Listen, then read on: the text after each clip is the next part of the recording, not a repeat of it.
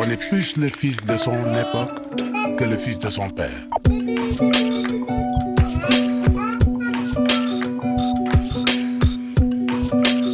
Parents, enfants, d'ici et d'ailleurs. Enfants d'ici et d'ailleurs, ce sont régulièrement les conseils et les analyses de la coach parentale Micheline Samé à Douala au Cameroun. Bonjour Micheline. Bonjour Emmanuel. Pour cette chronique, vous avez choisi un sujet extrêmement important sur lequel on reçoit régulièrement des questions. Comment éduquer un enfant sans le frapper? Comment se faire respecter, surtout quand l'adulte est à bout de nerfs, fatigué?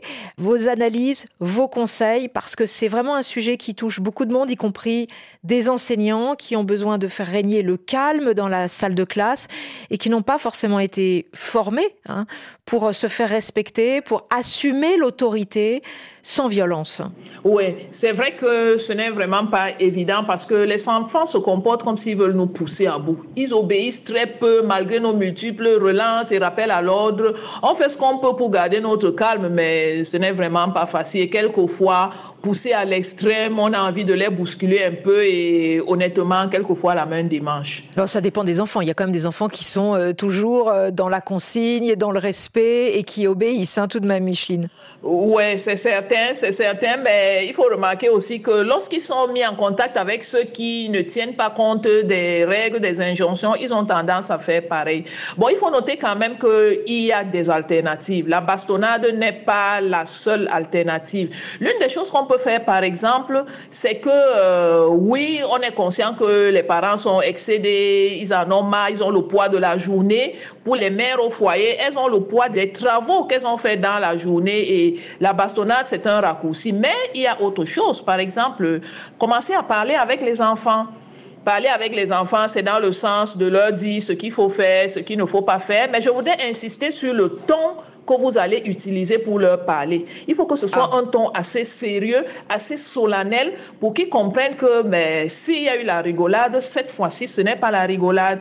Et il faut qu'ils comprennent que maintenant, ça suffit et il faut qu'ils se mettent au pas. Donc, le ton que vous allez utiliser est assez important lorsqu'on veut éviter la bastonnade.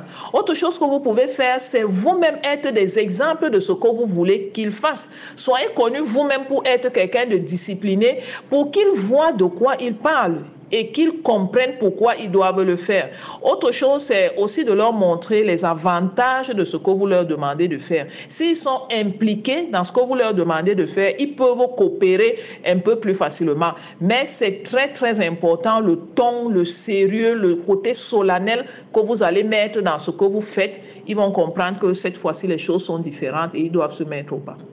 Micheline Samet, je voudrais aussi qu'on rappelle, bien sûr, que et vous êtes bien placé pour le savoir, toutes les études montrent qu'à à moyen terme, à long terme, vous le disiez, le, la bastonnade c'est un raccourci, mais en fait à moyen terme et à long terme, l'autorité ne peut pas s'asseoir sur des sanctions physiques parce que c'est pas efficace et qu'elle euh, développe plutôt la violence chez l'enfant. Le pire c'est de frapper un enfant pour qu'il apprenne, alors qu'en fait il va il va paniquer encore plus, voire euh, il va même détester euh, apprendre. Il faut peut-être rappeler ça aux voisins et aux voisines. Ouais, c'est sûr que c'est carrément contre-productif. Non seulement vous créez l'apologie de la violence mais vous pouvez créer en l'enfant un manque de confiance en lui qui fait qu'il ne s'essaye pas à découvrir de nouvelles choses parce qu'à chaque fois, il pense qu'il va recevoir une bastonnade. Non seulement c'est violent physiquement, mais c'est violent aussi psychologiquement. Donc, pour ne pas détruire l'enfant à long terme, il vaut mieux vraiment éviter la bastonnade. Surtout qu'il y a d'autres choses qu'on peut faire.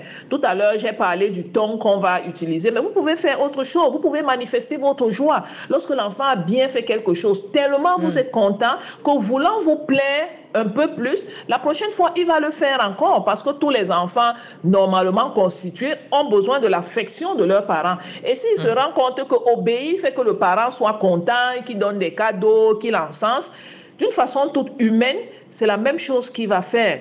Et puis, autre chose quand même, c'est que quelquefois, il faut leur mettre la pression et il faut la maintenir jusqu'à ce que l'enfant réagisse. Parce qu'il y a des, enfants qui ne sont pas tellement sensibles à l'appréciation, mais à un moment, il faudra bien qu'ils obéissent.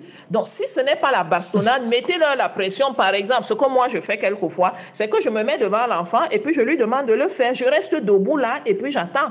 Mais on va pas rester se regarder toute la journée. Quand il va voir que je suis vraiment déterminée, il finira par le faire. Donc, l'insistance, la pression, c'est bon. Un ton solennel et calme, dans un endroit calme d'ailleurs. Hein, ça sera toujours plus efficace. Merci à vous, Micheline Samé, coach parental à Douala au Cameroun. On vous retrouve en podcast, parents, enfants d'ici et d'ailleurs, avec de très nombreux conseils. À très bientôt, Micheline. À très bientôt, Emmanuel.